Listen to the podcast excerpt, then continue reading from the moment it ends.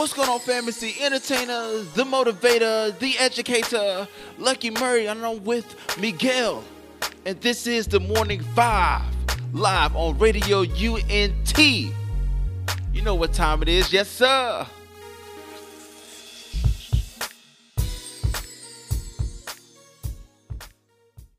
basically it was it's a rapper named Fidel, and he basically had uh, a topic said that how uh, how NF spoke for a particular demographics, which was white kids, but he spoke for that demographics. He said, "CHH, we don't have that person street speaking for the streets." You see what I'm saying? Um, Well, we do. We, well, we might have them. It's a whole bunch of them out there that do that. It's just that we don't accept it. You know what I'm saying? When when a pastor, when Pastor John um, Singletary, for, to say a name, um, see a guy talking about the streets and how real the streets are and the God, the love of God in the streets, then whoa, whoa, whoa, whoa, bro, you ratchet, you too ghetto for the for the church. You know what I'm saying? yeah, yeah, yeah, yeah. yeah. So so it, it, they they're really contradicting themselves. You know what I'm saying? They want that, but when they have it, they don't want to accept it. You know what I'm saying? What why do you think that Toby Toby Toby's doing what he's doing? Toby understand and realize that yo, there's no way that I'm gonna deli- de- deliver this message in the church. There's no way that nobody in church is gonna accept this message. You know what I'm saying? Yeah. So you know what? Yeah. I'm gonna take it everywhere else besides the church. But anyway, there's a whole bunch of people doing it in the church anyway. So why I want to be there with them? You know what I'm saying? So might as well go ahead and you know what? I don't need to be accepted by the church or by mainstream. I could find my own lane in here, and he has that. He has done that. Toby and Godway has done that. He has found his own lane, and you know what? He don't have the support from the church. He don't have support from mainstream, but no, he knows exactly what he's doing, and he ain't stopping either. He's still dropping a single every Sunday. Bro. But he- what he did was okay. I followed Toby Nwigwe. Uh, I've been following Toby because I'm a big Eric Thomas, ET the hip hop preacher uh fan. I've been following rocking with ET since 20, 2011. To be honest with you, and I remember with Toby Nwigwe, he was selling out concerts in his home base first. He Yeah, was yeah. selling concerts out in Houston.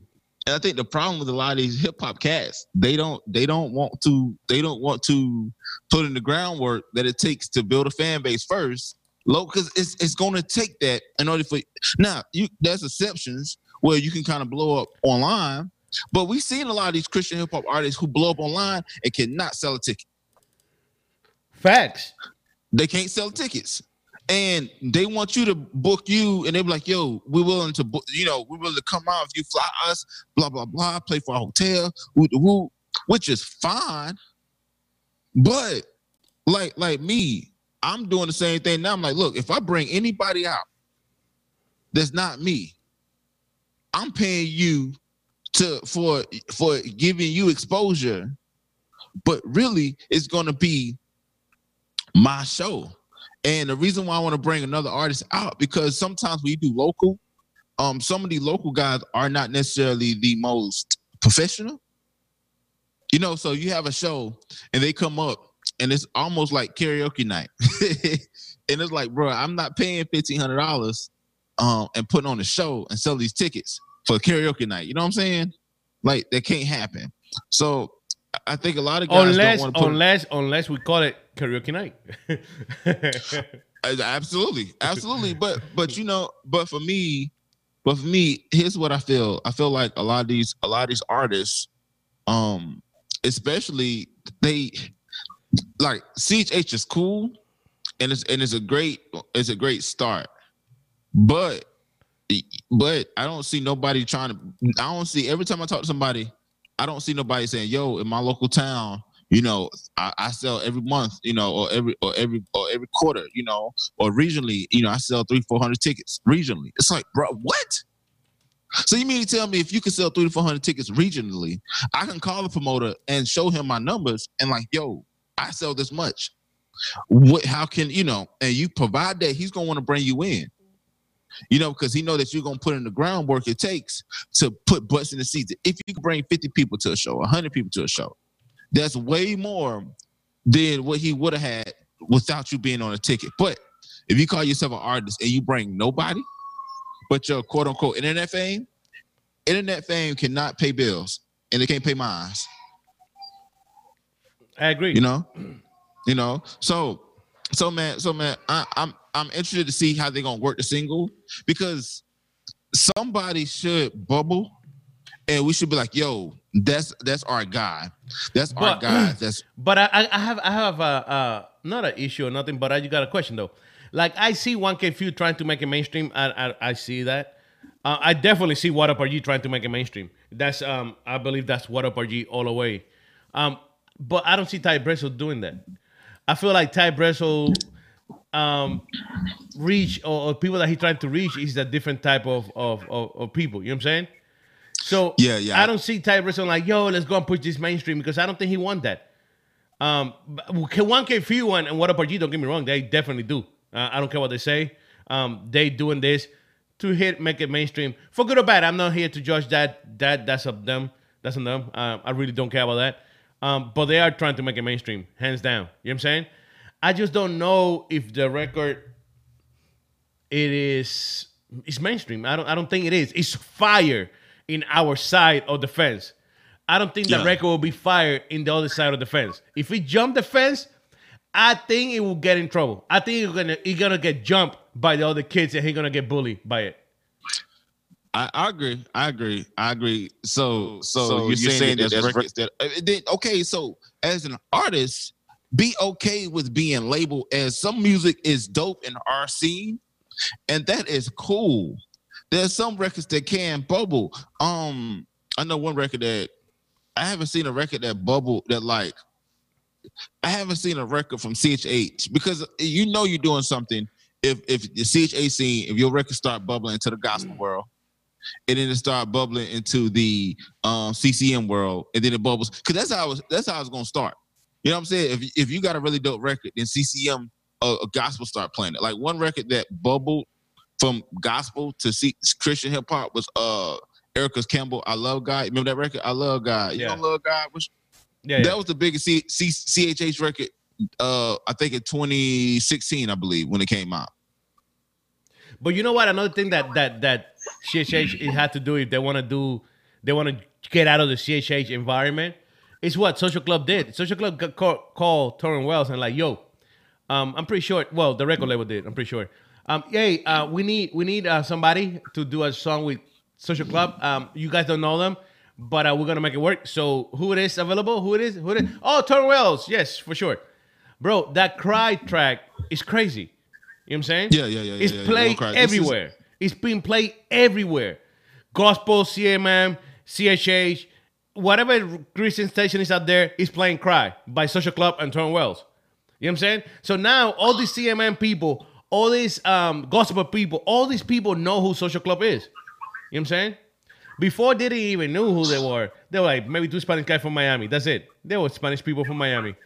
Now they Yeah. know who they are. They know who who Social Club is because they did that track with with um with Torrin Wells. The same thing with Lecrae when Lecrae did that with uh, with Ty Dolla. You know what I'm saying? With Blessings. Yeah, He did it yeah, for the same yeah, reason, yeah. just to get recognized as yo, that's a Christian rapper. You feel me? Yeah, yeah, yeah. Absolutely.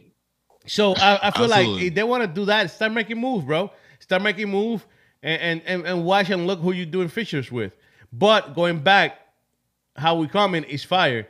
It's dope. The auto tune was perfect. I don't know who did it. I don't know who worked that. I don't know if it was the 1K Phew people, the Reach Record people, or who the heck worked that track. But that auto tune is on point. Not a little bit too much, not a little too less, on point. Don't you think? Yeah. Oh man, I, I agree, my brother. I agree, man. I, I felt like sonically it sounded really good. And I could play that record. I could play that record and feel comfortable um at a party. I don't know if at a team maybe maybe at a youth group event, you know what I'm saying? But not like at a uh not like at a club. Cause I I did that one time I tried to sandwich a record like a hot CHH record, and I try to sandwich it, see how see how my teams would will will do it. A lot of times they ask me, "Is that me?" I was like, "No, that's not me, man." They're like, "Oh, that's you, Mr. Lucky." Nah, that's not me. And I'm like, "Oh, okay, we got a long way to go." Um, okay, but Yeah, because the vibe But- the vibe changed, bro. Like it could go completely off, but hey, it is what it is. Yo, w- going back to the second record, we got 20 minutes. We got Alicia Way on the way. Um, that sounded nice. Uh, we got Alicia Way on the way at 8 a.m. with us. Don't miss it. But hey, we got 20 minutes lucky. Let's go and talk about the other record though. Let's go and talk about the Rock, J Star, uh, Rockstar JT, Parris Chariz, and Aha Gazelle. I know, I know you asked me, and I, I, I do understand what you said because I listened to it at least three times. By the way, by the way, tomorrow Tuesday we're gonna have Rockstar JT with us. It's Rockstar. Um, that, that's what we do here, bro. We make it happen. Yes, yes, sir. Um, Yes, so yo, uh, Rockstar JT, Aha Gazelle, and Parris Chariz. What do you think about that track, man? What do you think about the record? okay, so I got to give my honest feedback. When I first heard it off of first listen, I I wasn't feeling it, and it wasn't because of the simple fact that I thought that sonically, I thought that you know Parris Chariz he he brings you where he brings you. He also produced the record, so I, I vibe my head with the beat, but I felt like Rockstar JT at first. I just had to listen to it again. I was like, okay, okay, a lot of his stuff is sounding like offbeat. Okay, I hear Blueface, which is rapper that's blowing up, that's using that style.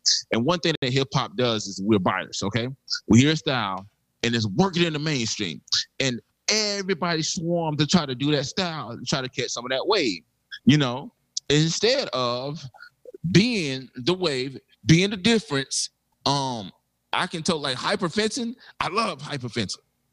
You know why? Because he is who he is. You know what I'm saying? That that uh that dear goddamn out in my room. That, that it's like it's like you know what I'm saying? Like It's I- good though. You know, you've been listening Oh to it. You've been listening to it, ain't it? I lo- like yes, I love people like that. And I- and I'm- okay, so and then I, I thought Aha Gazelle at first. I was like, uh, but then I, I had to reach out to Miguel, and Miguel was like, yo, it's fire. And then Miguel's like, you know, I was like, you know, let me listen to it again. And I listened to it in my headphones because I listened to it in my speakers, and I was like, I wasn't like really listening, listening. Um, I was like, okay, so I like the record. Um, I do think it's going to be a problem that people that people hear mainstream acts and they try to replicate that success for their own. You know, um, that's the only thing that I feel like is it could be a little bit dangerous, a tad bit. Um, but Aha Gazelle killed it. Um, Rockstar JT, I, I like the way that he he it, it was a different record from Rockstar JT. You know what I'm saying? But I feel like it it, it suffered from uh releasing the same day as uh the uh 1K Phew track, which is it's like I mean I listened to both of them, but in my mind, in my memory, I I I'm hearing the 1K Phew record more than because I I think that you know what I'm saying? Like I don't know man. I, that's just my opinion. I, I think it is a good record. I like the record. So I'm not saying it's a bad record. I think it's actually a good record. But when I first heard it that that little bit of offbeatness it was like uh and then once I heard that my mind literally said nope mm-mm. and it's not, yeah so that's what I felt. Miguel what you thought about the record Um, the the the the the the the the the. When I first heard it, I was on my way somewhere with my son. I don't remember what I was going with my son, and I heard the track. Um, and I, I always look at my kids to see their reaction when I'm listening to something. You know what I'm saying? Because Yeah. I, I always put the ear to criticize the music. To be honest with you, um, but I always look at my kid to see how they vibe to it. my son was vibing to it. Um, it's not better than how we come in with 1K Phew, Ty Brasel, and What Up G. No, no way. It's not. It's, it is not better than that. But I don't think it was supposed to be better than that. I, I think it was supposed to be. I saw it. I saw it as as three artists that trying to make it without a record label, with not that much stuff to work with. mm. You know what I'm saying? That's how I was looking at it because if you look at it, Rockstar JT was complaining. No, I was gonna I'm gonna use the word complaining to understand each other a little bit better. But you know what he was doing? J- Rockstar JT was on Twitter the other day complaining about CHH. Parris Chariz is, is a great talent that nobody pay attention to, and Aha Gazelle is the black sheep of CHH. And if if if we're gonna put it in the CHH, because some people have kicked him out already. You know what I'm saying? So come on man man man Christian hip hop come on man so I, I just so you look at it, this track is like, yo, these three guys, three outlaws out here trying to make something happen with nothing. You know what I'm saying? Um, of course, it's not gonna sound like 1K Phew because they, they got Reach Record Studios. There's, those are dope, and and and they the producers are awesome. With what they have, it's good to me. You know what I'm saying? I wish I would have a little bit more of Aha, but I understand that Parris, Parris and um, Rockstar worked this together, and they probably just added Aha like as a as a yo Aha. We need like eight bars. You know what I'm saying? Yeah. Um, type of thing. I- I, I would have want more Aha. I just love Aha, bro. I don't care, bro. I don't care what he did. I don't care what what he said. Um, I blame Lecrae for that. If I had to blame somebody, Um, but um, but um, I would I would I would wanted more Aha on that track. But yes, it was a little offbeat. But that's the new thing. Like you said, everybody's biting on it. Everybody is going with it. Um, and this is a CHH problem in general. English, Spanish, African, French, Irish, whatever you want to mention and talk about it. This is the problem. we see, we hear, we do. You know what I'm saying? yeah. Um, yeah. and it's everybody. This is everybody, not just one one a few people, one a few people. No, no, no. That's this is everybody. There's no CHH artists right now that do something because they started something. You know what I'm saying? Everybody is it, they started a trend. Everybody just riding everybody else's trend. You know what I'm saying? Yo, that worked out for that guy. We gotta do it though. Because nobody's doing it here. Let's go and start that now. Bro, the good thing is that we ain't stupid and we know that somebody else is doing it. You know what I'm saying? yeah. Um, and that's my issue with them. I'm, I'm just gonna be honest with you. I'm gonna be straight up. Uh, but besides that, if I if I remove those things out of the equation, um, I feel like it was a decent track. It- it's not like wow, number one. It it it, eh, it gets some it gets some listen to it. it. People will download it. A few people will get it. Um, but it's not bad. It's not bad for who they are and what they're bringing to the table. I'm okay with that. You know what I'm saying? Yeah, I get you, and I and I and I agree with you 100. percent I, just feel, like okay, with Parris Chariz. Okay, I'm trying to think of Pa- Parris Chariz, and you ever it's like going to the buffet, and all you have is chicken. You have different types of chicken, but it's still chicken. You might have baked chicken, barbecue chicken, fried chicken, stewed chicken. Um, you might have grilled chicken, you know, um, stuffed chicken, but it's still chicken. And I think with Parris Chariz, his sound, though, is unique, but it's not versatile. You see what I'm saying? Um, that's just listen to first thought. I think he does make dope music. Uh, he's in that same lane as uh Jerry Mana uh and um DJ DB05 those those guys they like in the same box you know they came out with that uh super splash you know what I'm saying Yeah. that's their little that's their wave or whatever Aha Gazelle I thought he really had a shot and we talking about this hindsight's always 2020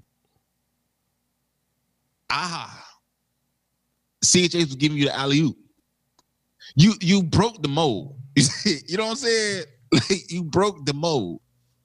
You broke the mold. He had the 24-7, 24-7 hip hop news. He was on a major platform. Aha Gazelle. That interview was not for their audience. The interview is for your audience. They're not bringing me on there, or they're not bringing a small time rapper on there unless you got some buzz they bring you on there so that way your fans can watch the interview. And what happened? Aha, insert foot in mouth. CHH gets mad. He gets dropped from Reach Records. He he has to start over from scratch, pretty much. I mean, he still has a fan base. Don't get me wrong, but he has to start over from scratch. From scratch. But but if we're gonna go real quick, we got we gotta go to music in a few seconds. But I gotta say something, Lucky. I agree with you. I have messed up in that interview. Everybody should know this. He know this. His mama know this. Everybody and the mother know this. But if I'm gonna blame somebody in, in all reality, and I'm being honest here, it's nobody's fault besides Aha and Lecrae. Reach Records, yeah. um, we are supposed, all of us, some of us do it for because of the money, and I'm fine with that. That's your thing. That that's your that's your way to approach the situation.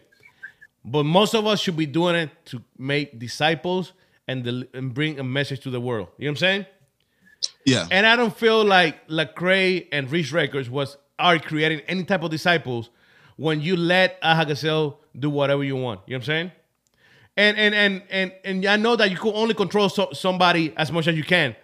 But if he signed a record deal, you should have sit down with him and say, bro, you know what? I need you off the media, of social media. I need you off here. I need you up there. You're gonna go. You're not gonna go nowhere without me. You're not gonna do anything without me. You're not gonna do. You're not gonna speak without me. You're not gonna do music without me. Everything will be with me. You know what I'm saying? Because Yeah. Lecrae knew who Aha Gazelle was, bro. Aha Gazelle is a guy that he said in his music. I'm driving two cars at the same time. He's living two lives at the same time. So he's actually asking for help. And here we are, being the crappy Christians that we are, not helping anybody. You know what I'm saying? Yeah. So, so the only person I'm gonna blame here is Lecrae because I he knew exactly who who, who Aha was. It's like me. I got this guy that I'm helping and stuff. I know who he is, so I know exactly how I gotta approach the situation. I know exactly how I gotta talk to him, and Lecrae knew exactly how to handle the situation, but he didn't. Why? Because Lecrae, like everybody on the mother in this CHH department, the department, is about themselves. You know what I'm saying? I'm looking out for myself, and this whole creating disciple thing is not. eh, it's too much work. He could go to church and get talk to his pastor about it. You know what I'm saying? Yeah, I uh, I, I agree. I, I think that the the A and R department, yeah, you don't go on a major platform without being media trained. You know what I'm saying? Like, and I don't think that. Look, I don't think. Do you think Aha would have got that platform just doing what he was doing? What platform? Uh, getting on um the major hip hop platform. Um, The to 24? uh, yeah, I I think I, eventually yes, bro. Aha Aha was was in a Aha was going somewhere before he got to reach records, bro, by himself. I I really don't know. I know what he signed because of the money. He said it clearly, um, but I don't know why he signed it besides the money because he was doing pretty well for himself. You know what I'm saying? I I think that. Yeah, I think that. I think that's okay. Aha Gazelle and Surf Gang was two people that I felt like signed prematurely. Yep. You know what I'm saying? Yep. Yep. you know what I'm saying? Instead of instead of what, what they do is they look at they look at the off on the table and they don't see social club was smart. Social club could have been signed, but they waited till they got the perfect deal. You know what I'm saying? Remember they released two uh, separate, Separate. EPs. Yeah, and that was the smartest thing in the world. That was the smartest thing that did in the world. Why? Because they grabbed audience from everywhere, from different sides, different everywhere, bro. And they came together back again and like, now we got more fans. Now we're gonna sign. So my question is, so if I work with an artist, you know what I'm saying? My thing is, if you're not teachable, if not, if you don't have, like, I got the work ethic. I think I have style. But the main thing, if you're not teachable, if you feel like everything you do is right, you know, if you don't treat this like I'm gonna treat this as a business, but I'm gonna also treat this as as discipleship. You know, um, but I think that Aha could could turn around. I think he could turn around. Uh, his singles, you know, what I'm saying, been pretty dope that he been dropping. Um, but I think he, I think he could turn around. I don't, I don't. I, I just he just going to do something. He just going to do something that's not Trillium. You know, he has to get away from Trillium, and he has to do like he has to come up with something like maybe an album. You know what I'm saying? Maybe a press run. Oh hey, uh, Aha Gazelle, why don't you get on the camera and start speaking truth? You know what I'm saying? Like if he if he jump on camera and start spitting facts, you know I think. But but that's the problem. I don't think he's ready for that either. Because that's what messed him up. Messed him up speaking his mind. Uh, maybe Oh, okay, I got you. I don't want to say that he was too real, but because he wasn't too real, he was too ignorant. That's what he was. But um, I th- I don't think he's ready for the camera. I don't think he's ready to be putting his face out there to talk to people about who he is, in the aspect of he don't know who he is yet. You know what I'm saying? Yeah. But hey, Lucky, with that being said, brother, we gotta go to some music. We'll be back. Don't forget, yo, don't forget in a few minutes, we got Alicia Way with us. Um, this is the morning vibes We're here at RadioUNT.net.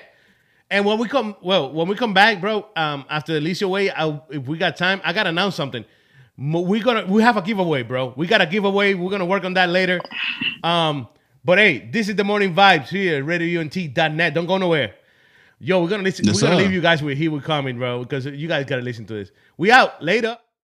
What's going on, fam? It's the entertainer, the motivator, the educator, Lucky Murray, and I'm with Miguel.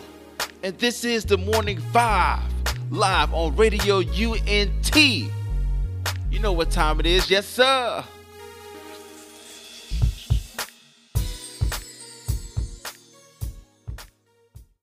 What's going on, fantasy entertainer, the motivator, the educator, Lucky Murray, and I'm with Miguel. And this is the Morning Five, live on Radio UNT. You know what time it is, yes, sir.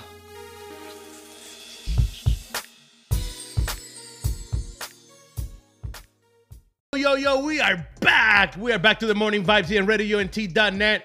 Yo, it's about that time. It's 8.05 already in the morning. Well, at least here in Orlando, Florida. I don't know where you at, but here in Orlando it's 8.05, so we're going to claim it like it's 8.05. Yo, Lucky, Yes, sir. brother, are you ready? Are you ready for this, man? It- we got we got Alicia Way here.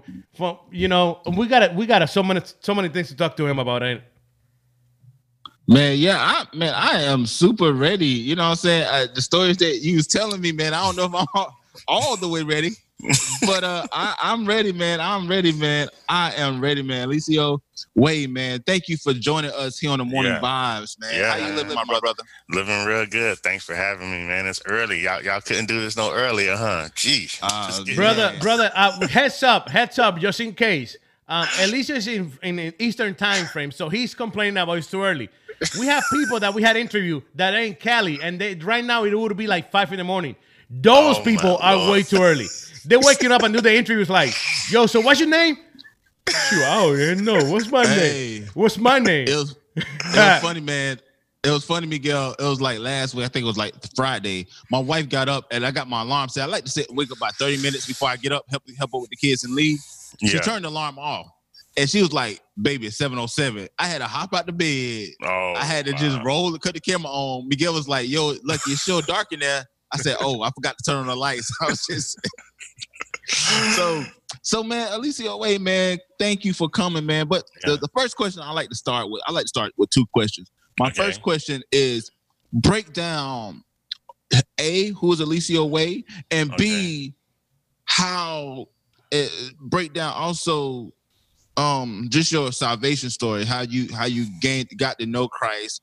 Um so talk about all that in, in one big spill. Okay, cool, cool. So this this is this is a Christian platform I see now. I do so much. I do both. I, I do both stu- stuff on both sides. So I never. It's good to know that uh, I can talk about my faith. You know what I'm saying on this show. which Yes, I- sir. Yes, well, well, to we, we want to say something clear. We we are a radio station that tends to be Christians. You know what I'm saying? Or we are a Christian radio station. I don't even know, bro. We just claim God. think I- we claim God. I don't even know what, man, That's but I, I up. claim well, God. we we on the same team, so we there. yes, we there. sir. Yes, Cool. sir. So yeah, basically Alicia Way, um, before anything else, you know, I'm a man of God, you know what I'm saying, a husband, a father, all that good stuff, all that mushy stuff. And then uh, after that, I like to call myself a, you know, a record producer. I, my calling, I feel like my calling and my purpose is to produce music. That's really what I do with ease. I do with no pressure, no stress. It just comes to me naturally.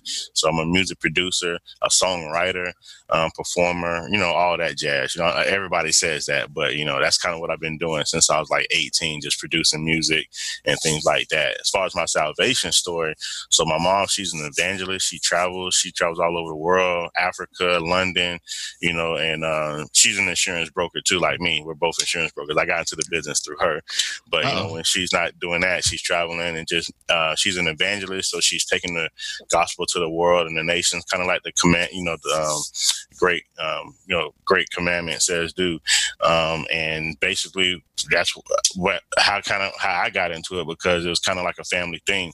You know, I haven't always been, of course, like all of us, we haven't always been like uh, 100 with our faith. But as I got older, I came more into my own personal relationship with God, and then um, basically that's how it's been. So I, I can't say that I've been like doing drugs or nothing crazy like that. I came up in a pretty solid household, even though it was a one parent household.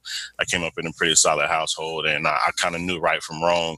I never really strayed too far away, you know what I'm saying? But uh, I had my moments that um, I had to, and I put a lot of that stuff in my music. Like a lot of my music, if you listen to it, it's me talking with God, you know, ask, asking God questions and just kind of reaffirming my faith through my music and certain things like that. So I don't know if that answers your question. Oh no, no, no, no, no. That answers me. That answer is perfect because I think that I want to make that known. anytime we do an interview, um, we want to make that uh, uh, apparent that you know, hey, we love Jesus, and we we want interested in your story. And some people's stories may be uh, grand, and some people, it, whatever your story is, it's Yeah. all a testament uh, Yeah. to how God used you. And I want to break it down real quick to how you got into music. You was a part of a group named Trill, Yeah. and I see that y'all had y'all first album, uh, maybe commercial in 2001. yeah. Um, is that right? Yeah, hmm that So- was right because so- I graduated. I graduated high school in 2000. I had a full scholarship for music to Cookman and FAMU. I turned both of the scholarships down because I saw myself. I had a vision of myself doing music, like being a record producer. You know what I'm saying? So I started a rap group with my my friends from school, high school, and uh, we called it. Well, actually didn't even have a name at first, but we started making records. And one of our big records that really just took off like overnight was called Inner Orange County. It was a record that was representing all the hoods in Orlando, and it was getting played in all the clubs everywhere we went. It was playing it, and we just kind of took off. And we like, we need a name. And I said, what about Treal? You know, what I'm saying being real to the T. You know, just being super real, Treal. And um, you know, we, that's why we spell it T R E A L versus T R I L L. And um, that's that was our name. That was 2001, and that was Inner Orange County that you're talking about. Yeah.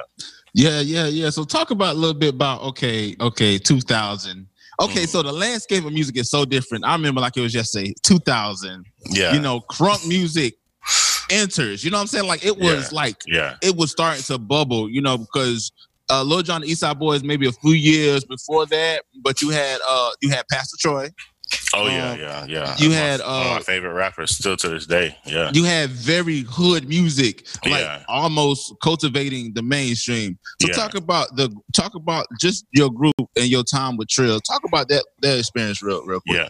So I mean, when we first got into music, it was more of the Cash Money days. That's what was really going on, like the Yeah. Hot Boys and stuff like that. Because I remember I would try to. Mannie Fresh was one of my favorite producers, and I just loved the stuff he did with his change ups and his cymbals and his drum patterns. And I'm like just blown away at what he was doing. So I was trying to make beats like that, and for the most part, I did pretty good.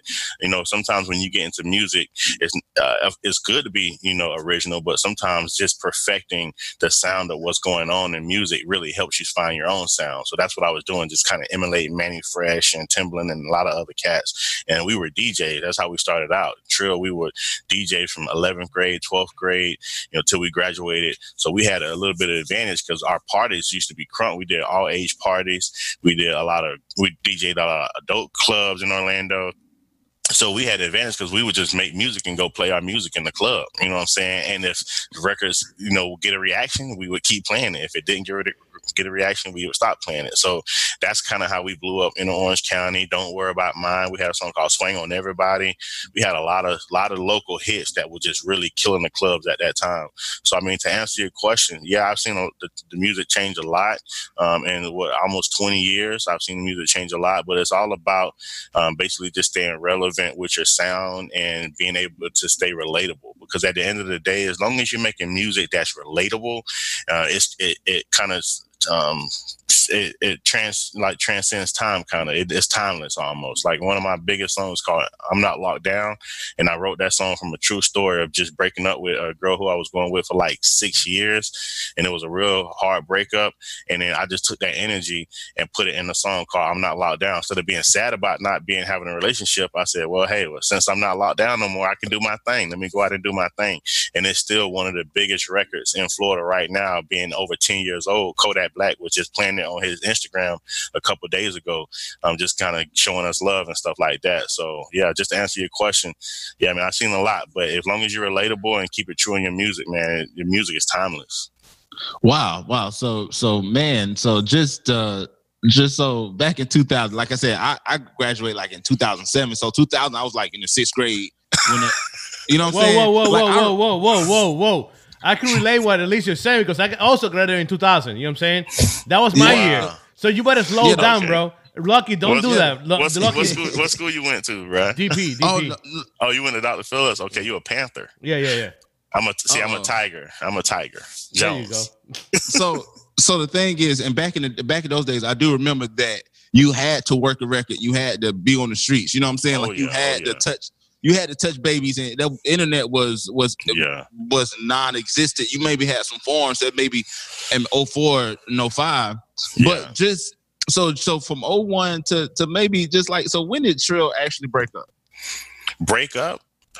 Yeah. Did y'all Uh, did y'all I- ever break up? it wasn't like a like a breakup type thing. It was more of a so we uh, we went strong from 2001 to about 2005.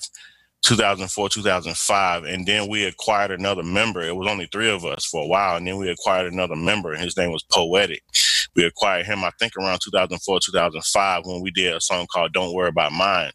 Um, now in- uh, inner orange county and swing on everybody they were played on the radio but more like in the mix shows. They weren't in rotation. But when we did don't worry about mine remember i told you i would just kind of emulate what was going on? It was a song at that time called Knuck if you buck Knuck if you buck. Yeah, so I, yeah, yeah, yeah, I, yeah. I took that formatted that beat and I made a song called Don't Worry About Mine. It was the same type of beat, but only more more passion inside, you know, what we were talking about. So that song went straight to the radio, like straight to uh, Orlando radio, Tampa radio, and we acquired another member called uh, Poetic, and we went we did that from 2004 to like maybe 2007. That's when I did I'm Not Locked Down. That one went straight to the radio as well. And remember, at this time we're traveling every weekend. We're traveling all over Florida, Georgia. Um, we had some shows in South Carolina, Alabama, um, things like that. And then we got a record deal with Universal Records 2007. And we did that to about 2009 ish. And then it kind of fell off because, you know, the labels really didn't know how to push us. You know what I'm saying? They said, well, you guys sing, you guys rap, you guys, you know, harmonize with your music. And at that time, really wasn't nobody doing it at that time. Before that, you had Bone and stuff who was like really harmonizing with their music and singing with the rapping. But at that time when we were doing it, like no groups was doing it. So you would think it would be easy to market us, but the labels really didn't know how to market us and whatnot. So I mean, at that time when the music wasn't really taking off like it should have been taking off, you know, we kind of had two roads to come to. Do we push through and just really push through this music, or do we? We're getting older now, you know, pushing thirty.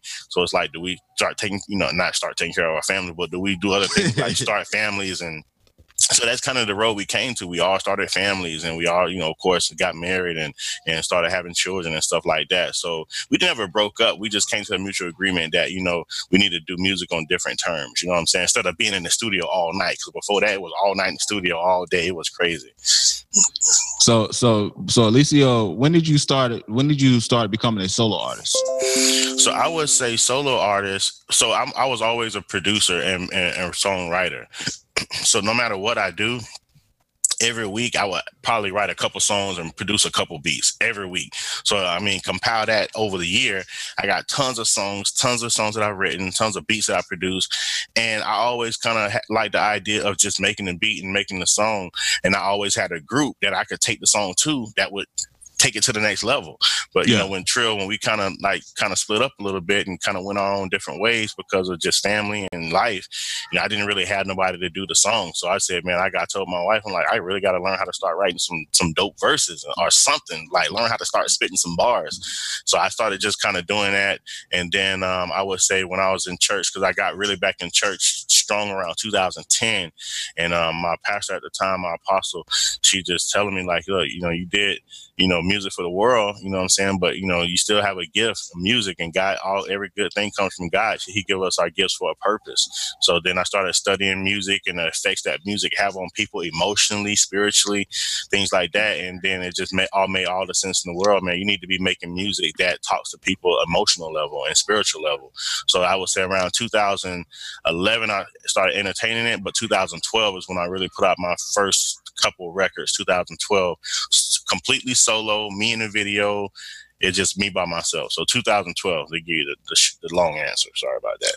No, no, no, no, no. You good. You good. You good. So, you know, uh Licio, you you you had a group. You know, Mhm. y'all y'all was pretty much at that time the American dream, you know, because being a you know what I'm saying? No, no, for real. Yeah, yeah. Well, definitely the Orlando, the Florida Dream. We was probably one of the biggest groups. Like we did a lot of shows with Pretty Ricky and a few other like T Pain group was the Nappy Headz. Yeah. So it was only a few groups in Florida who were really making noise. It was the Pretty Ricky, the Nappy Headz with T Pain, a few other groups, and we all kind of rock shows together from Tallahassee to Jacksonville to Tampa to uh, Orlando, Miami, St. Pete. So you know, yeah, we were definitely the Florida Dream.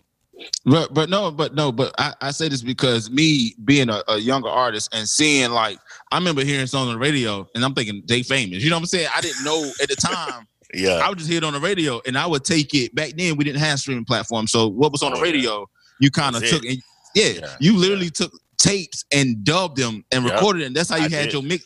I did That's- that. I did. You know that. what I'm saying? Yeah. So so talk on the instance of, of how how that made made perceive to be a little different because you know you you had this you had the streets behind you. You had these big records that that organically reached uh your city and beyond and you was able to tour in your region and you was happy to capitalize on a record deal. Like talk about your mindset from doing that. Uh did you think it was something that that you dreamed it would be or was it different once you got to that point so I never dreamed necessarily dreamed of that end of it. You know, when even when I was in school, I I never entertained the the actual entertainment side of it as far as doing shows, rocking concerts, out every weekend, all night amongst people because I, I wasn't really like my mom, she was always in the church. So sh I, I couldn't go to clubs and stuff like that. So it was like that end of it I never knew. But the side of it that I really liked was the production side of it, you know what I'm saying, the songwriting side of it. But then when when we started writing and producing songs that were really popular, then of course the show side and concert side came with it. And to be honest with you, to answer your question, I never really thought about it. It's just something that started happening.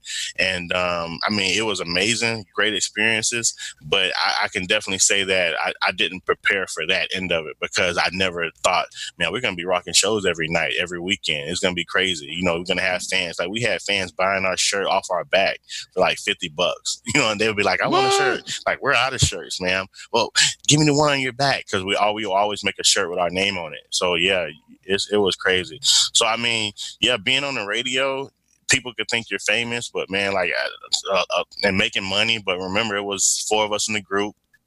We had a road manager, we had a, uh, another recording manager, so we had two managers, um, and it was like all the money was getting split four and five and six ways. So yeah, you could be on the radio and still be kind of like low key broke. You know what I'm saying? There's So, no way. you know, There's money music. Come There's on. money music. Alicio, you you had a deal. You had a bigger song in Ola- Orange County. Come on now. No, no. So our single deal was only twenty thousand dollars that they gave us. They gave us twenty thousand dollars, and It's split, and it's split, it's split that by got- four, right? It's split by three or four.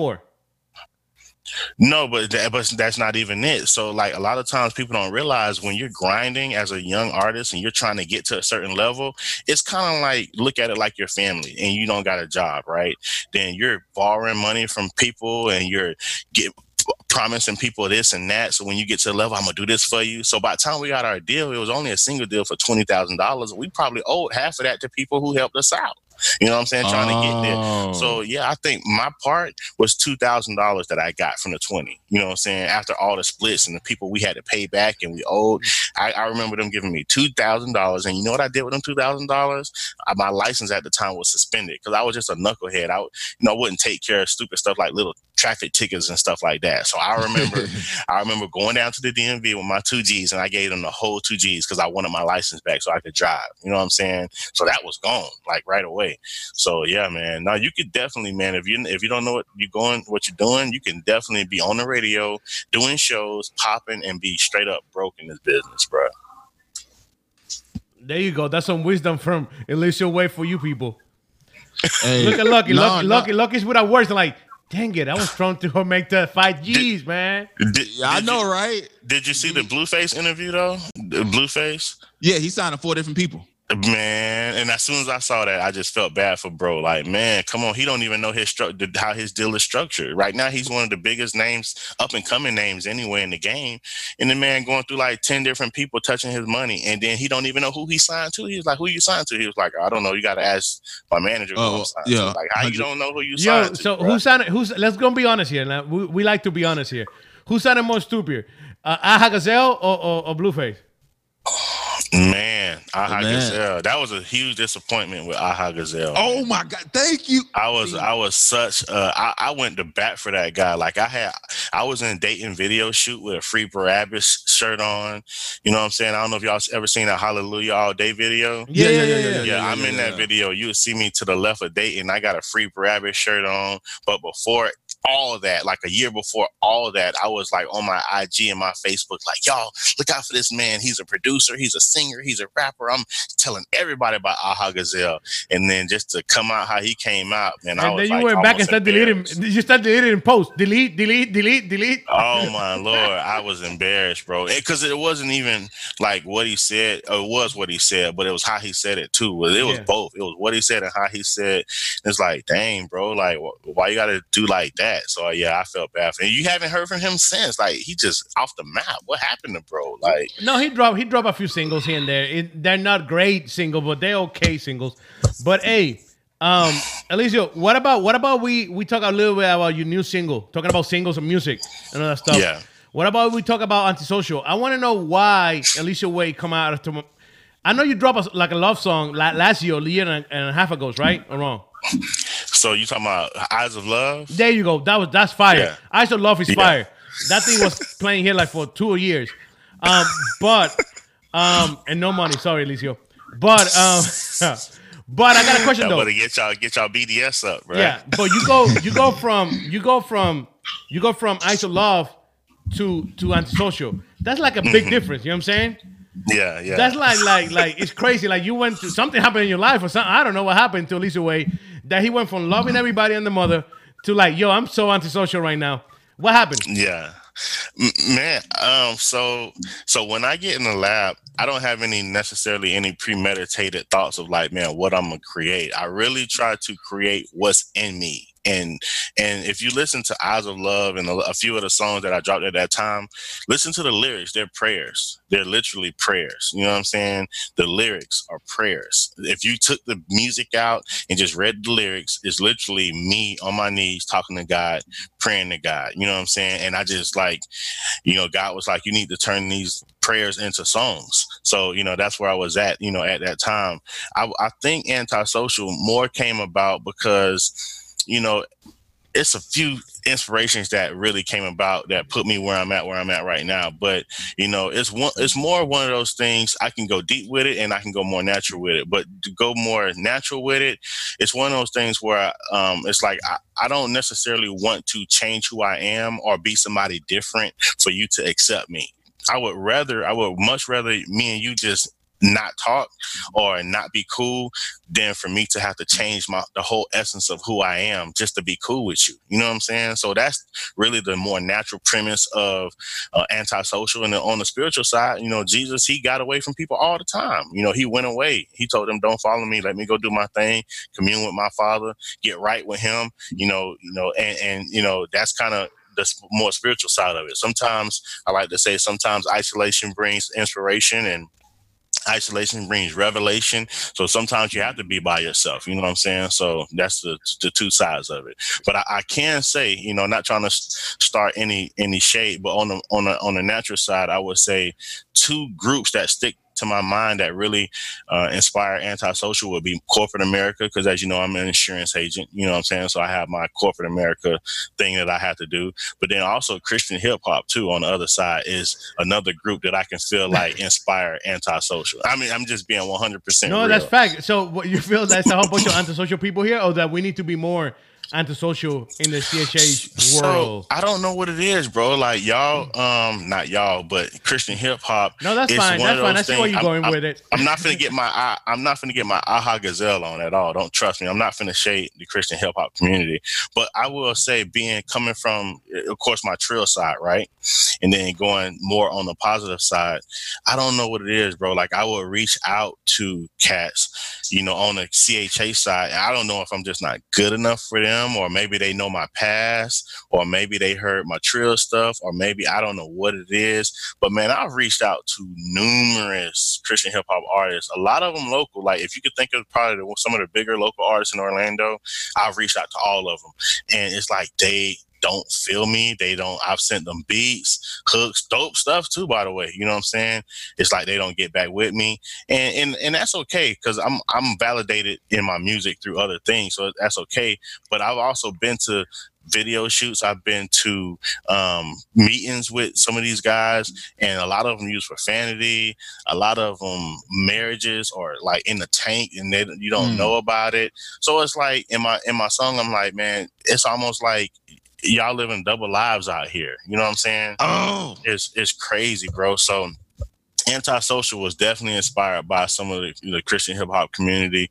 And I said, man, if that's if honestly, if that's kind of the way I've seen the majority, not majority, but a lot of the cats in the CHH community, then I almost feel like I want to a little bit distance myself a little bit because I know if I could see that, I know other people could see that, Yo, and I don't want them. bun- Somebody, I don't somebody want them just text bunching me. and said, "Woo, appreciate." Uh, he preaching, bro. We not, if he preaching. We gotta pick up the offering, and nobody's giving money. either. Nah, nah, nah. nah, but I don't. I don't necessarily want people bunching me with a, a bunch of those guys because I know on the outside looking in, if that's how it looked to me, I'm pretty sure that it looks like that to a lot of other people. So I kind of want to do, do my own thing. You know what I'm saying? So that's why you want to be antisocial. yeah, I, that's why I'm like I'm doing. If you listen to the lyrics in the song, which I know y'all have, it's like, yeah, nah. So Nah, let's go wanna into be- something. For those that haven't heard, listened to the track yet, we're gonna go ahead and listen to it, and we'll be right back. Don't go nowhere. This is the morning vibes with Alicia Way, and this is antisocial. Don't feel bad though. It's cool. What's going on, fam? It's the entertainer, the motivator, the educator, Lucky Murray. I'm with Miguel. And this is the Morning Five, live on Radio UNT. You know what time it is, yes, sir.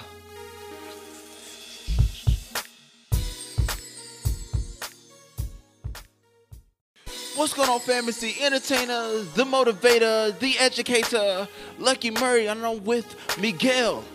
And this is the Morning Five, live on Radio UNT. You know what time it is, yes, sir.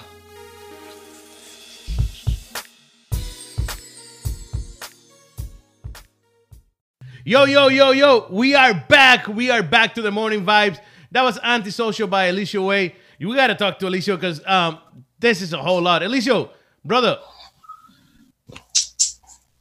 uh, where, where can we find this, the track? Where we can find the single? It's, everywhere, man. You know, everywhere. Wherever you like to shop, bro, it's there. If, if, you don't like the shop, go to SoundCloud. You know, I'm all about you know free streams too. No, no, that's fact. Yo, a lot of people are not. A lot of people say like, "Yo, I need to make my money back," even though there's no money making the, your money back because in streaming music there's no money. But anyways, um, I, I, I would much rather people go to YouTube and watch the lyric video because I do I do lyric videos for all my songs so people can see the words and they don't got to guess what they think I'm trying to say. They can see it on the screen. Facts, facts. Uh, Alicia, Yeah. we were off the air. We were talking, and you said you want to make something clear, though. So I'm gonna give you the. I'm gonna let you make that point and make it clear. You know what I'm saying? Yeah, yeah. yes, sir. So, like I was saying, um, basically, you know, that's I, I'm I'm never knocking Christian hip hop. Like I was telling the guys, you know, um, basically, I came into the the knowledge of Christian hip hop as it is. I came into that knowledge. To me, to be honest with you, 2012, when I was start started listening to a local radio station called 95.9, they were playing Lecrae and a lot of other cats, and I'm like, though these. I was telling my wife and telling my mom, and I'm like, yo, listen to these guys. They're rapping by God, and they're the beats are dope and they start doing their thing. So that's when I really got excited about, hey, I can I can necessarily pursue that. Not maybe solely, but at least do that kind of music and still be successful and feel good about it and it be dope. So that's when I started kind of like reaching out to cats. You know what I'm saying? I still have the Facebook the Facebook messages and Instagram messages that got totally unread or read and, and discarded. Like, yo, my name's Alicia. I produce for Chamillionaire. I produce for Big Sean. You know, I produce for Trick Daddy. I just trying to get my whole bio to these guys. And, you know, hey, I just want to make a beat for you or just collab with you or do a hook for you, whatever. And then just after not getting any response or not getting any feedback or reach back, you know, so to speak, after years of that, think of doing that from 2012 to like 2016, you start really letting it sink in. And then, you know, just having a real moment with God. And, and after being around some of these guys, it, it made sense to why they weren't reaching back or it made sense to why it wasn't working out to collab with them because to be honest with you, I felt God was like, you know, I don't want your music um, to have whatever they, you know, the Bible says worship in spirit and truth. You know what I'm saying? Yeah, so if, yeah. if you ain't got that spirit and that truth going on in your music, then it's not going to do nothing but serve to contaminate your music or contaminate your movement or what you got going on. So I worship in spirit and truth. You know what I'm saying? That way, that that's why I say you may hear antisocial and think it's a, a, a certain type of record, but if you really listen to the words and listen with your heart, you know, it's really uh, a spiritual record. You know what I'm saying? So So I, I, just wanted to put that out there that I'm not knocking none of those guys or nothing like that, but I just feel like I'm a little bit set apart from maybe what people consider to be, you know, Christian hip hop. There you go. That lucky. I think he made it clear, right? Yes, sir. Yeah, yeah, yeah. Absolutely, man. Absolutely. Like, like I said, man. Uh, Alicia, I, I suffer the same thing. To be honest with you, like I remember I came into Christian about around the same time, 2012. And I was yeah. like, oh snap, because I was doing music on a positive tip, and my music yeah. was, was always positive. But I was like, oh snap, I can do this, and and so I, I remember places like Rapzilla, I would uh just submit my music, and I yeah. get no, no, no, no. I'm like, what the heck? Yeah. And after a while, after a while, I got discouraged, but I realized I was like, you know what? I'm a I'm a support the movement, but at the same time, I'm gonna do my own thing. Yeah. And yeah, you know, yeah. on, on my YouTube channel, I just I just give you the real. You know, I, I don't I don't sit there and sugarcoat it. And I'm and I'm developing a fan base because of that. You know, a yeah, lot, a lot yeah. Of, and you know, I realized, man, that's some real stuff, man. But hey, if you ever want to work with somebody in Christian hip hop, Lucky Murray's your man. You know, send me some beats. And you know likewise, what I'm saying? you know what I'm saying? Man. Send me some music. You know what I'm saying? Like I think it's, like, I think go ahead. No, no, no, no, no. What you about to say? I was saying I think it's real. I think it's important to gravitate, you know, toward people who gravitate towards you, and vice versa. You know, gravitate away from people who gravitate away from you. So it's not forced. You know what I'm saying? Because absolutely, we start forcing stuff, man. It, it, comes out not. It don't come out hot, man. Absolutely, and, you know, and then you know, too. And then, I, man, I, I think that's I think that's pretty dope, man. So it's like so you you putting out records are you actively touring are you actively putting on shows like no but i, I well, I do shows all the time, absolutely. But um, I'm not touring. I have little children, and I, I, can't. That's another thing, you know what I'm saying? And not, not not to not nobody, but I've seen countless Christian hip hop artists lose their wives and lose their family. You know what I'm saying? I'm not gonna say it's because they're always away from home or always touring. I'm not gonna say that, but I know me. I know the way my faith set up. I know the way my temptations are set up. I have to be around my wife and my children. You dig? So I'm not actively touring right now. I, I accept mostly shows in Florida, and um, you know, I want to I want to make sure that I'm there to bathe my children every night. You know what I'm saying? Put them to bed, be with my wife every night. You know what I'm saying? So maybe when I get to a different level. The, the children are older. You know, different things have changed. I can tour like that. But I have had people step to me about touring, but that's just I, I can hear God clear as day say, "No, he don't want me to do that right now." So I'm doing Florida right now, basically. See, Miguel. See, that's the thing. That man, man, you speak, man, you speaking music to my ears because I seen that as well on the on the local tip. I, and I know that's happening all over. I've seen cats where they married us up. It's ridiculous. They, they, they married up they, you know, but they all out in the community, all out doing these shows at these churches, mm-hmm. and and you can't even say, "Hey, brother, I'm praying for you in love." You know what I'm saying? How's the family doing? How your wife doing? They get all defensive and stuff, and think you're trying to be nosy, but it's not that. Just as your brother in Christ, you know, I can see, I can see from the outside looking in that your wife ain't happy or your children all over the place, and it, it could be a direct reflection of you not being present as much as you need to be. You know what I'm saying? Because how can we save the world and save everything else, and we can't even save our family, or we can't even be there for our family? So I think a lot of times Christian hip hop artists are just entertainers period. You know, they put a lot of stuff before the first ministry when their first ministry is family. You dig? So I'm not I'm not gonna fall into that trap. No. Absolutely, absolutely. And and I think that's one thing I had to see. I was like, look here, you know, I, I promote shows locally, and I said I'm not trying to reach out to do these national tours because like what I look like going, you know, eight, nine hours away. And, you know, I might do it maybe once in a while, but I'm not sitting there trying to eat off of that, you know. And if, no. if that's a that's a job where you got a tour and you always got to be away and you only making like 40, 50 K. Like, what is that? That's you know a trick. Of, that's a, that's a trick of the enemy, my brother. And think about it, man. You know, sometimes, you know, a, a, lot, a lot of times, um, I, I, was listening to some pastor and he made a lot of sense. He said sometimes the devil will use your weakness to defeat you, but he sometimes he'll use your strength as well to defeat you. And that really hit me hard because it's like, okay, what are we good at? Music.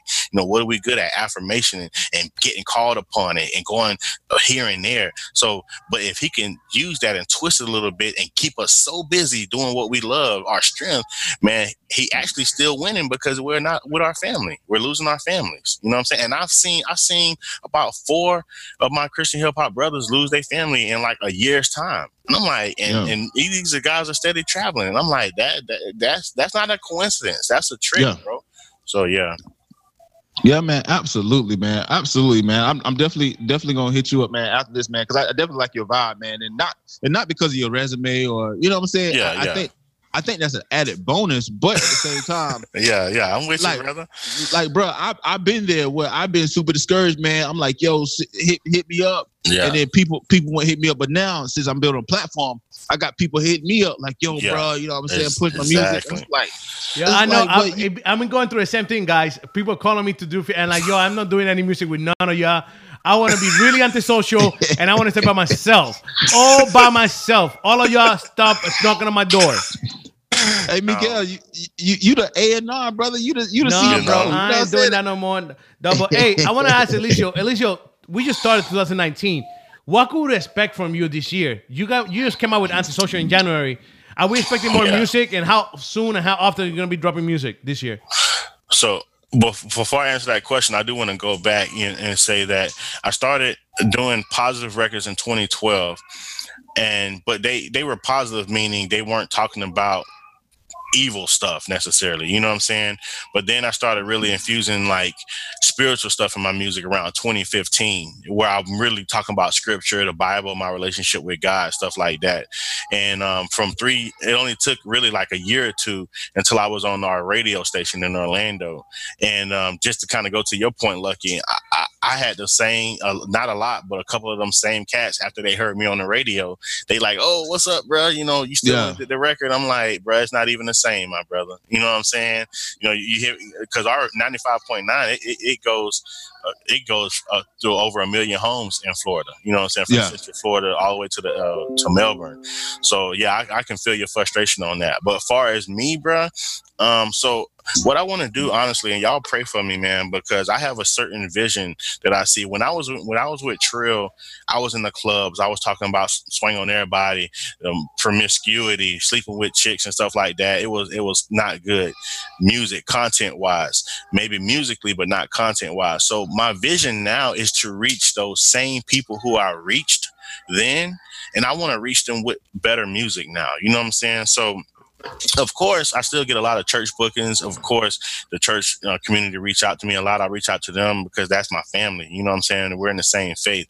Um, what I want to do as well, along with that, I just want to have music that can still be jamming, still sound like it's what's going on to these days, but reach out to the youth and reach out to the people who may be in the clubs or the bars or whatever. So now this is where I have to be super strategic and super, you know, skillful in how I deliver my messages. Because to answer your question, what's coming now is what's coming is a, a lot of records that's gonna be right there on that line that that can go both ways, if that makes sense. You know what I'm saying? Does that make sense? Yeah, yeah, yeah. Yeah, man. Uh, see, and, and that's one thing I'm excited about because I, I, yeah, man, we got to talk on the air because I, man, that that I, I'm I'm with it. I think that's Yeah. important for somebody to really be reaching out to their communities, to be reaching out, they're going places where people may not necessarily are at because a lot of artists they just want the churches to come book them or the Yeah. youth groups or the youth events, and it's like, and then you complain with the youth group don't have you know, five to six thousand dollars or a thousand whatever to pay Yeah. you to come perform, and that's not how you been organically a buzz. You know what I'm saying? And I feel like an artist like for me, I'm booking um a little small venue um in my town, and I'm going and I'm putting on a show. Well, Mhm. I'm I'm covering all the costs because I want to be able to prove that look, churches, y'all don't I don't need to beg you to let me in to perform at your church. exactly. Let me let me I might come to your help like, hey, look, here's what I'm doing, and for you to support me. But Yeah. I'm tired of trying to get these churches to be on board with something that I see God has already ordained me to do. yeah. Hey, Eliseo, I I got a mean- question though. I got a quick question ahead. for you. The- I- and I get what you're saying, I- and I feel you on what you when you said that this year gonna be a whole bunch of music that is gonna be borderline, and I'm, I'm okay with that myself. But not everybody is me. You know what I'm saying? So that Yeah, does yeah. that concern you that you might lose some fans or or people that follow your music, or or not at all? So um, let me just go back to this. You know, I believe I believe that right now the church is, and this is something that I talk about because I do a lot of Bible study. I do a lot of self study, and you know, in my church, I'm very active in my church. I'm the praise and worship leader at my church, right? So I believe, you know, we always talk about different things, and I believe right now the church is suffering from what we what we talk what we call light pollution. As, as you know, I'm pretty sure you know what light pollution is. Light pollution is when there's so much light in one area. Like, have you ever been in the city and you can't look up in the sky and see the stars? The reason Yeah. you can't see the stars in the city is because there's so much light in the city. You know what I'm saying? So if you go to the country though, like out in the country, you can see the stars clear as day. You know what I'm saying? So I say all that to say the, the church is suffering from light pollution, meaning there's so many dudes, anointed dudes, powerful dudes. They stay in the church, they perform for the church, they perform for the youth events. They're all stuck in that same circuit that is so much light that is blinding everybody. I believe that the Bible tells us in Genesis that, you know, we rule the day and we rule the night. You know what I'm saying? The light rules the day and the night rules the light, the night. So what does that mean? Of course, yeah, rule the day, you know, the church and, and the things that we know are, are brethren, but the night might be those clubs, it might be those bars. So we have to go rule that as well and be a light in those places too. So for to answer your question, do I feel like I would lose supporters? Um, I'm gonna say no. The reason why I say that is because um, I, out of all my songs, I probably dropped about 20 songs in the last few years. There's only two of my records, only two that talk about my faith. It's Eyes of Love and one called Spirit Breakout. Those are only two records where I talk about Jesus, my faith. The rest of them are just what we call, you know, life application records. They're good Christian value records, life application records. But I'm not on there screaming Jesus, Jesus, Jesus. I'm not screaming you going to hell if you don't repent. I'm not screaming none of that stuff. I'm just talking about my experiences and my life. So my fan base or my support group has become to love that of me, the life application side of my music. So now I don't necessarily think I lose people, you know, because of that. No. I got you. Lucky, any more question for my boy Eliseo Way? Well, man, I here's here's my thing, bro. I like I said, it's none for me on air because I'm inspired by you and just no, no, no kidding. Because a lot of people, man, what happens is that when they get older, they don't want to do music no more because they feel like it's not a space for me no more. You know what I'm saying? They feel like, oh man, like I done had homeboys that done quit. And they were like, look, you still do music. And now I'm venturing more to do more media stuff because I Yeah. like I love what Christian hip hop is doing. Yeah. Um, did for me, but at the same time, I don't love how perceptually that Yeah. it makes people seem. Yeah. And you know, I think that's power in, among that. But yeah. I like I said, I am I am man, I'm inspired by you, bro. And Yeah. uh, just keep keep it up, man. Well, I mean, anybody who anybody I feel like who gets out of see, it wasn't their purpose then. It wasn't their calling. If they if they can one one day do it or one year do it and then get out of it all of a sudden because I've seen that too. Cats just stop doing music. I'm like, how can you stop doing music? Every time I even tried to stop doing music, the music was like, nope, you know, write this song. God, It give me this idea. I can't stop music if I wanted to. You know what I'm saying? So yeah, no, they just that's that that's not their purpose. But nah, just keep pushing, brothers. And and I love what you said about getting more into the media side of it. And I'm doing that too. I have a live show that I do every Wednesday where I review music and I bring on somebody to interview that's kind of in the music industry that's doing big things. And um and that's me. I feel God pulling me more into the media because not only do we have to um create the content, but we have to now put ourselves in a position to get the content out. And I Yeah. believe that that was a major gap in what I was doing was I was creating the content, but I wasn't making my own avenue to control the content and where it go and who see it. So now I love what you're doing, bro. Keep both of y'all keep the avenue open with the media, the radio, the the video. You got to the where we're going these days. You got to have the the media on lock, bro. So yeah. Facts. Yo, um, so before we go, Eliseo, where people can find your music and where people can find your social media? We're talking about media, right? I make it real simple, man. ElíseoWay.com. And um, that's E L I S E O W A Y.com. If you go there, that's my link tree to and it'll open up all these other links for as far as my Instagram, my YouTube, my free download section. You can go to my my streams on Spotify, iTunes, my videos. I did a 21 day water fast last year um, where I just ate nothing. I just drunk nothing but water for 21 days. So that's on there too, man. Cool, cool testimony through that. So yeah, man, all that stuff is on ElíseoWay.com. There you go. There you go. Yo, I'm I'm I'm grateful that you were here with us this morning. Thank nah, you. thanks for having me, bro. Um, for real. People, don't forget tomorrow, tomorrow, tomorrow, we coming back. We got Rockstar JT with us tomorrow morning. Uh, you don't want to miss that interview. We also gonna start the giveaway tomorrow, so be at be be be pay attention to it. Uh, we're gonna start giving a we're just gonna start a giveaway uh, here in the morning vibe. So Eliseo, thank you, Lucky. We out, brother. Yes, sir. We're gonna leave you with an antisocial because that's how we are. And then we see you tomorrow. We out. All right, y'all. are you ready for this? The Morning Vibe Show. Monday through Friday, 7 a.m. to 9 a.m. in the morning. You don't want to miss it. Here on Radio UNC.